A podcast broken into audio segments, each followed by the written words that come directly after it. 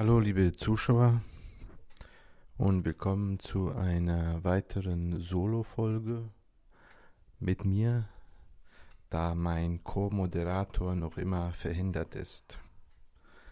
Ähm, ich wollte eigentlich weitermachen mit der Max Frisch-Reihe, die weiteren äh, Fragebogen durchgehen aber ich bin weder zufrieden mit der Audioqualität noch mit der Art und Weise, wie ich das präsentiert habe. Ich habe eine andere Idee, wie ich das umsetzen möchte, kann das aber gerade jetzt nicht machen, also muss das warten. Es ist gerade der 3. Mai, 20.56 Uhr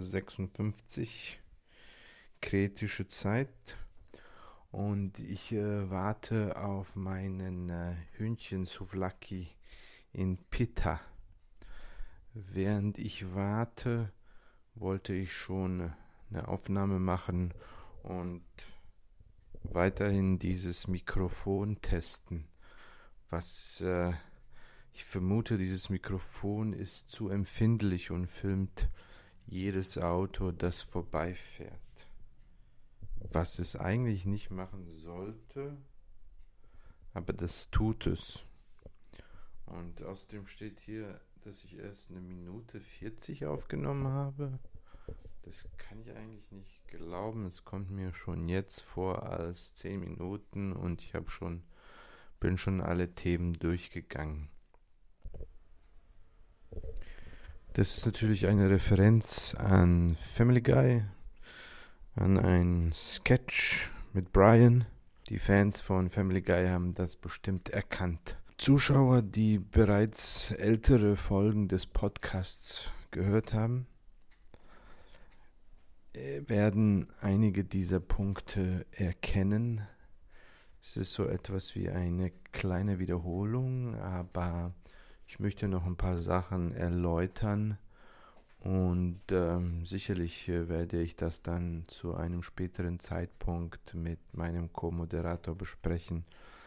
Aber ich habe schon mal erwähnt, dass ich eines Tages, als ich äh, zu Besuch hier auf Kreta war, ich saß auf der Terrasse und das war im Sommer und es war sehr warm, also genau dieses Wetter, das man sich wünscht, wenn man nach Griechenland kommt.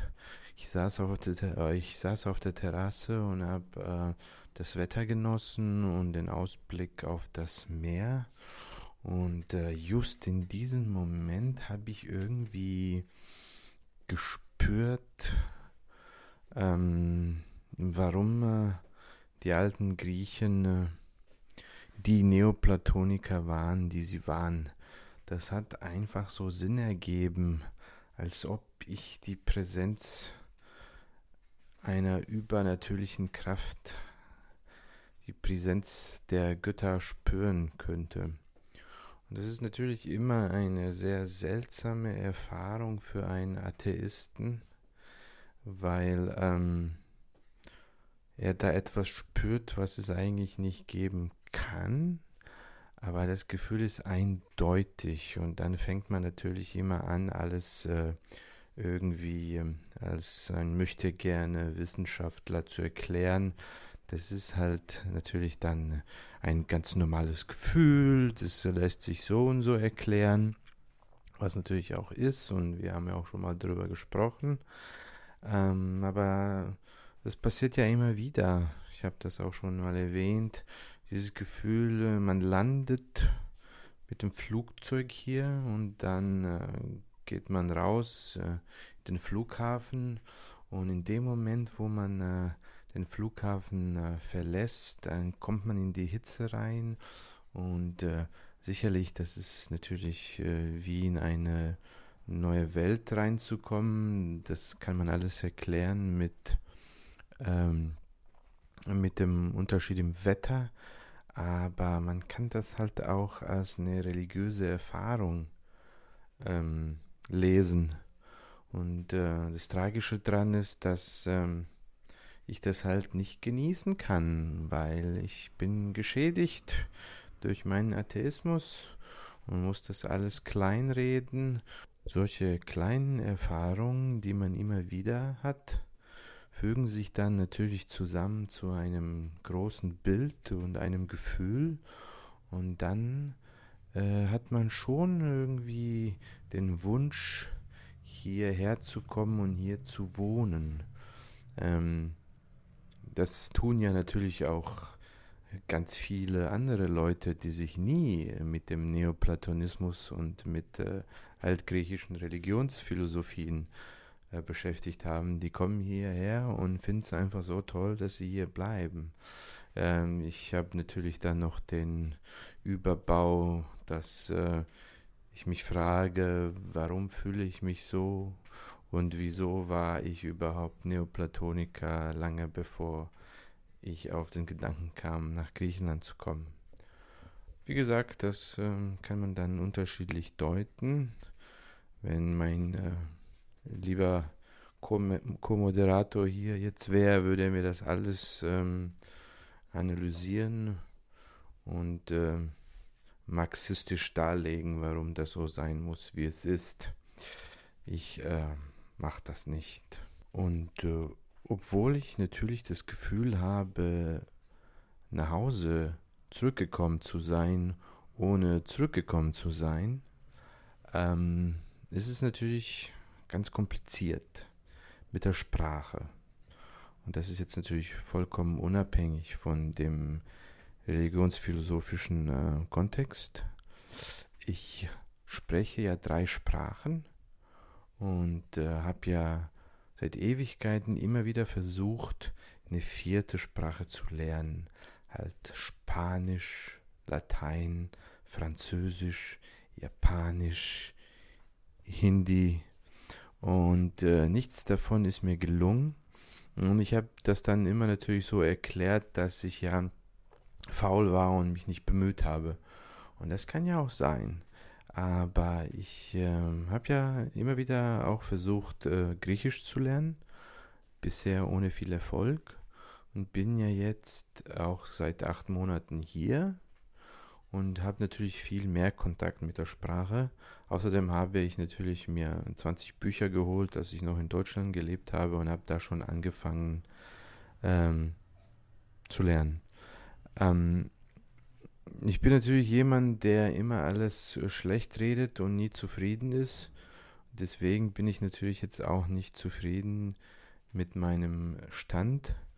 Und ähm, ich bin aber natürlich ähm, kritisch gegenüber meiner eigenen Kritik. Und ich verstehe, dass ich da wohl ein bisschen zu streng mit mir bin. Ähm, wenn ich das vergleiche mit äh, den anderen Sprachen, die ich spreche und wie lange ich die, wie lange ich die gelernt habe, bis ich dieses Niveau erreicht habe, das ich jetzt besitze.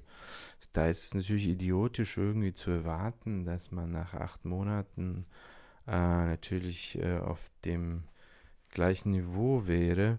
Aber mh, mm, ich habe trotzdem immer diese Angst, dass mein Speicher, dass meine Festplatte im Kopf irgendwie voll ist. Das würde auch erklären, warum ich so viele Schwierigkeiten mit der vierten Sprache habe. Es ist halt kompliziert. Man, ich kann mir das, ich stelle es mir so vor, dass man gefangen ist in diesem System der anderen drei Sprachen. Und es ist so schwierig, da jetzt noch eine vierte Sprache reinzustecken. Ähm, das ist typisch. Äh, in, äh, man, es fällt halt sehr schwer, sich Wörter zu merken. Die Reihenfolge der Buchstaben erscheint einem unmöglich. Man äh, dreht die Buchstaben immer anders, als sie wirklich sind. Und auch wenn man ein Wort zehnmal gehört hat, ähm, funktioniert das nicht. Und vor allem, wenn man halt ein Wort seltener hört, dann kann man es so sofort vergessen. Da fehlt auch so dieses Gefühl für die Sprache, was natürlich aber jetzt mit der Zeit kommt. Ähm, aber ich habe echt immer wieder Angst, dass, ähm, dass es eben, dass ich mich eben nicht in so einer normalen Phase bef befinde, ähm, dass es halt natürlich mehr Zeit braucht, sondern dass ich dann irgendwie auch scheitere, weil ich immer wieder die gleichen Wörter nachschlagen muss und ähm, obwohl ich sie immer wieder nachschlage, ähm, ich sie vergesse. Ähm, und natürlich das andere Problem ist, dass ich bedingt durch äh, mein Privatleben und die Umstände ja ähm, eher geringeren Kontakt zu der einheimischen Bevölkerung habe, also nicht in so einem engen Kontakt mit der Sprache stehe, wie das vielleicht nötig wäre. Und das äh, absolut Schlimme dran äh, an meiner Situation ist, ähm, dass die Griechen ja hier überhaupt gar kein Interesse haben, mit Menschen Griechisch, Griechisch zu sprechen, wenn die Menschen kein Griechisch können. Äh, der Grieche wechselt sofort zum Englischen. Er ist erprobt, er weiß, er lebt von den Touristen. Und ich fand das zuerst sehr unfreundlich und unhöflich, fast, äh, fast japanisch, dass man ähm, hier von Ausländern sofort erwartet, dass sie kein Griechisch können und dann switchen. Ähm, was mich natürlich ärgert, weil ich so nicht lernen kann. Aber dann wurde ich darauf aufmerksam gemacht, dass es eigentlich höflich ist. Äh, der Grieche möchte nicht, dass der Fremde unter der komplizierten griechischen Sprache leidet und deswegen switcht er automatisch zum Englischen. Aber ich will leiden, ich muss leiden, weil ich die Sprache lernen will. Ich will kein Liberaler in Berlin sein, der alles auf Englisch erledigt. Uh, ja, es geht, aber wenn ich Englisch sprechen will, dann ziehe ich nach England oder Amerika. Also habe ich jetzt schon ein paar Mal den Leuten hier gesagt, sie sollen nicht äh, Englisch mit mir reden, sondern Griechisch, weil wie sonst soll ich es lernen? Und dann haben die Leute gelacht und äh, die eine Verkäuferin hat das dann wirklich gemacht und äh, sie hat dann Griechisch mit mir gesprochen und ich habe kein einziges Wort verstanden, weil äh, sie äh, hat sich dann so verhalten, als ob sie mit einem Griechen spricht. Das heißt, sie hat sehr schnell gesprochen. Was natürlich äh, ein lustiges Phänomen ist, dass die Leute hier, wenn sie Griechisch sprechen, dann sprechen sie gleich wie mit Griechen ähm, irgendwie null Erfahrung mit Fremden, die versuchen, die Sprache zu lernen. Man sollte dann mit ihnen ein bisschen langsamer sprechen und ein bisschen deutlicher. Aber ja, ja, ich will leiden. Leben ist Leiden. Ähm, es ist natürlich die große Frage, ob ich äh, einfach zu dumm für eine vierte Sprache bin oder ob ich in eins, zwei, drei Jahren zurückblicke und sage, ja, vollkommen vollkommen grundlos habe ich mir diese Gedanken gemacht. Ich habe halt die Zeit benötigt, um meine Sprache zu lernen, was natürlich Sinn macht. Aber tja, jetzt gerade kann man es nicht wissen. Nochmal zurückgekommen zu diesem mühseligen Thema der Religion. Ähm, ich bin ja in einer sozialistischen Familie aufgewachsen, in einer Familie, die null Ahnung von Religion hat, ähm, da haben die Sozialisten erfolgreich gearbeitet und ähm, ich kann also nicht sagen, dass ich irgendeinen Einfluss hatte. Meine Faszination für Theologie kam nicht von außen, sondern eindeutig von innen. Und ähm, es ist schon eine seltsame Sache, wenn man dann das beobachten kann, dass sich jemand zu bestimmten Sachen entscheidet, ohne dass man die Schuld der Umgebung geben kann. Ähm, ich kann ja jetzt nicht sagen, dass ich aufgewachsen bin in einer Familie, die Interesse an dem Hellenismus hatte und an der griechischen Mythologie und ich dann damit aufgewachsen bin. Ich kann nicht sagen, dass ich aufgewachsen bin in einem antichristlichen Haushalt, weil ähm, um etwas nicht zu mögen, muss man es überhaupt kennen. Es war, wurde ja alles einfach ignoriert, weil es gar, gar keine Rolle gespielt hat im alltäglichen Leben. Und äh, würde ich jetzt meine Eltern fragen und meine Freunde, Umgebung, was ihre Position ist jetzt zu der Streitfrage, ob die Seele herabsteigt oder nicht, da würde man mich dumm ansehen. Also ich könnte jetzt niemanden nennen, der mich irgendwie dazu beeinflusst hat, ähm, Plotin zu lesen oder Plotin. Ich äh, betone das gerne falsch. Ähm, ich weiß, dass ich äh, als ein Kind des Atheismus und des westlichen Säkularismus ähm, meine erste Religion war Erich von Däniken.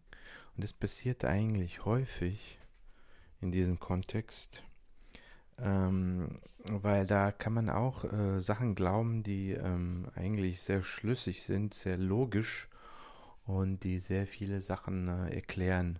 Und äh, ich habe ja auch Erich von Däniken persönlich getroffen in einer Lesung in Deutschland und habe ein Buch von ihm äh, signieren lassen. Und äh, ich habe noch immer nur Bewunderung für sein Werk, weil seine Bücher sind sauber geschrieben. Und ähm, ich finde das so faszinierend, dass etwas, was ich jetzt für falsch halte, äh, das so kohärent und so gut geschrieben sein kann.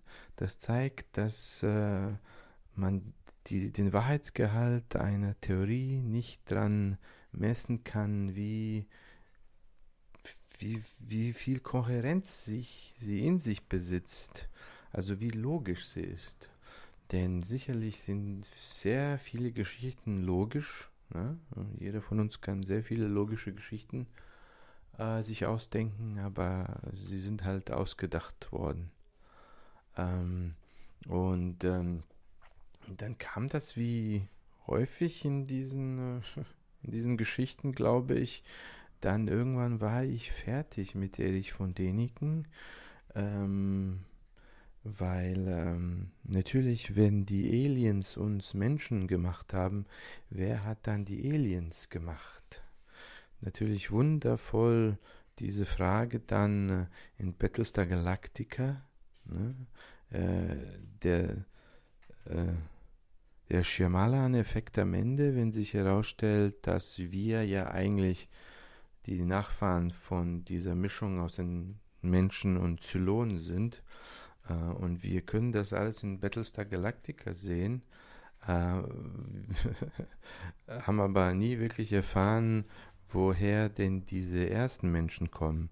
Gut, natürlich äh, sehen wir dann in Battlestar Galactica, dass der äh, katholische Schöpfergott äh, ja dahinter steckt, nur dass er halt die Leute nicht äh, auf der Erde kreiert hat, sondern schon davor äh, auf dem Planeten, den ich, den Namen habe ich jetzt vergessen. So, und das ist natürlich dann so, wer hat denn die Aliens äh, erschaffen? Und natürlich ist da ähm, Deniken natürlich immer ein äh, guter Christ gewesen oder was auch immer, in dem Sinne, wo es ja gesagt hat, ja, irgendwo ist ja der Anfang der Kette. Und äh, ich konnte mich natürlich nie irgendwie anfreunden mit irgendwelchen Anfängen. Als jemand, der im Westen gelebt hat, ist der erste Kontakt natürlich mit dem Christentum. Das ist ganz normal. Ähm, und ich erinnere mich wirklich noch an irgendwelchen, an irgendeinen Sommer oder Winter oder ein Jahr oder ein Wochenende, wo ich mich dann mit bestimmten Sachen beschäftigt habe und ich dachte, okay, jetzt gehöre ich dazu, aber das äh, hat nie funktioniert. Das hat sich nie wirklich richtig angefühlt. Die Antworten äh, haben mich äh, nie begeistert. Ich fand die unbefriedigend. Und äh, natürlich, wenn man sich mit Kultur und so etwas beschäftigt, äh, kommt man ja früher oder später immer zu den alten Griechen. Und das war natürlich dann wieder diese Liebe auf den ersten Blick. Dieses Ja, das gefällt mir, das spricht mich an. Und äh, natürlich mit der Zeit arbeitet man sich da rein und dann kommt man irgendwann, kommt man dann irgendwann zu den Neoplatonikern. Und ich weiß, dass die Neoplatoniker, also alles nach, äh, alles nach Plotin, eigentlich gar nicht so präsent sind in dem, äh, in dem kollektiven Wissen des Westens und vor allem nicht hier, vor allem nicht hier in Griechenland. Man kennt halt, man kennt natürlich Platon und äh, Sokrates und so diese Klassiker, aber was der, was der Neoplatonismus, was der Spätplatonismus ist, welche Rolle er gespielt hat, dass er eigentlich die Spätantike dominiert hat und welchen Einfluss er dann hatte auf alles, was danach kam und wo in dem heutigen Denken der Menschen, wie viel äh, Neoplatonismus da reinsteckt, das äh, alles, äh, das ist alles nicht präsent. Und dass ich dann irgendwie vor 10, 12 Jahren angefangen habe, Plotin zu lesen, ähm, ist dem Umstand geschuldet, dass ich mich halt mit der Antike beschäftigt habe, ähm, mit der Geschichte, nicht so sehr äh, primär da mit der Religionsgeschichte, sondern ich äh, habe ja geguckt, wie sich da das entwickelt hat, religionshistorisch. Und dann stolpert man früher oder später über eben äh, das Wissen, dass die Spätantike äh, neoplatonisch war. Und äh, mit den Einflüssen der Stor und dem Versuch, äh, Aristoteles da reinzustecken. Ähm, was auch immer man davon halten mag. Ja, und dann habe ich angefangen, das zu lesen. Und dann auf einmal äh, kommen plötzlich diese Antworten, die Sinn ergeben. Und äh, man, äh, aha, irgendjemand klingelt. Ob das wohl mein Souvlaki ist. Mal sehen. Ähm, es ist so, als ob man, das ist tatsächlich so wie dieses geistige Zurückkommen nach Hause. Ähm, es ist ja nicht so, dass ich das alles schon gewusst habe. Äh, so klug bin ich nicht leider. Aber eine Grundlage, eine bestimmte gemeinsame Grundlage des Denkens, die hatte ich schon vorher. Und äh, darauf baut sich dann der Neoplatonismus auf. Und dann sieht man, ach ja, so etwas ähnliches habe ich mir gedacht, aber ich habe es natürlich nicht gewusst. Wie denn auch ohne irgendwelche Lehrer und Leute, die sich das schon vorher gedacht haben und die halt ihr Wissen hätten weitergeben können an mich. Das gibt es leider nicht. So, das war mein Souvlaki. Eine kurze Unterbrechung. Also, was, wo bin ich stehen geblieben? Ja, dann, ähm, ja, ich habe äh, zehn, länger als zehn Jahre habe ich mich mit dem Neoplatonismus beschäftigt. Und es ist halt sehr schwierig, das selber zu verstehen. Da sind äh, alte Texte sowieso schwer zu lesen. Äh, und außerdem ist es halt eine Weltsicht, die in vieler Hinsicht eben auch, eben auch nicht in dermaßen präsent ist, obwohl, obwohl man diese Grundlage besitzt, wie gesagt, aber trotzdem ist man so beeinflusst von dem, äh, naja, sagen wir mal oberflächlich, so christlichem Denken, dass es nicht leicht ist. Und es ist ein, eine lustige Sache, dass ich erst nach äh, Griechenland kommen musste, um von YouTube Videos von Pierre Grimes vorgeschlagen zu kriegen, einem amerikanischen Platoniker. Und ähm, sicherlich hätte ich das natürlich auch in Deutschland gucken können. Ich weiß nicht, warum YouTube ähm, erst sehen musste, dass ich in Griechenland bin, um mir das vorzuschlagen. Aber ich habe seitdem halt 10, 15, 20 Vorträge von ihm gesehen. Der ist ja jetzt 95 alle Achtung. Ähm, und äh, es ist so unfassbar, diese Erläuterung, dass wenn du dir diesen Text durchliest, er ist so kompliziert, so trocken und so schwer zu verstehen. Und dann siehst du diesen Typen, der steht da und in fünf Minuten erklärt er irgendwas, macht eine Skizze und man versteht es. Und dann macht es mehr Sinn.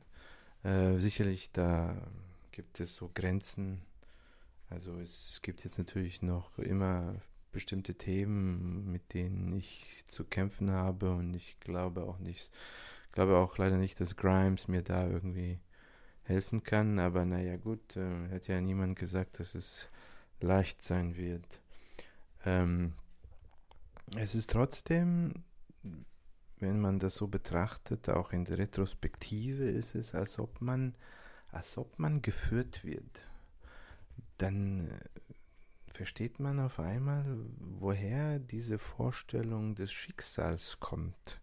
Ich meine, was ist das, diese Geschichte, dass ich in Serbien geboren wurde, dann nach Deutschland gehen musste, in einer atheistischen, sozialistischen Familie aufgewachsen bin, von Leuten, die sich noch heute nicht überhaupt, nicht a priori, ja nicht mit äh, Religion beschäftigen. Das Einzige, was sie machen, äh, äh, Weihnachten zu feiern und das hat natürlich überhaupt keine theologische Komponente und äh, das hat alles nicht auf mich gewirkt. Das hatte keinen Einfluss in dem Sinne, ja klar, natürlich bin ich letztendlich Atheist.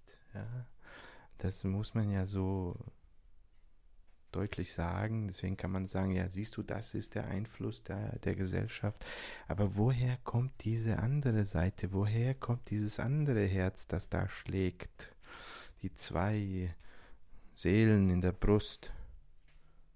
Oder wie auch immer es äh, Goethe gesagt hat. Woher kommt das, diese Faszination äh, für die Griechen, für die griechische Mythologie, für ihre Kultur, äh, für den Neoplatonismus, das, das ist da und es verfolgt einen und man kann sich nicht davon lösen. Und es ist natürlich jetzt schön, dass ich jetzt auf Kreta gelandet bin, da wo Zeus versteckt wurde seinem Vater. Ähm, wie kann man das, ich meine, was ist die bessere Geschichte, wenn man einfach sagt, das ist einfach so und nichts verbirgt sich dahinter? Das kann man doch, das ist kein Pitch. Daraus kann man doch keine Serie machen. Die bessere Geschichte ist natürlich Schicksal und natürlich Fügung und dass das dort, dass es da ist und dass man nicht äh, entkommen kann. Und natürlich dann stellen sich tausend Fragen, warum, weshalb und wieso und nichts davon macht Sinn und nichts, nichts ist befriedigend.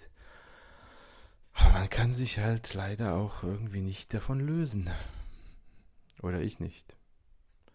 Naja, aber vielleicht kann mein Co-Moderator mir helfen, mich heilen und mich zu einem guten Marxisten machen, der solche unsinnigen Fragen nicht stellen muss.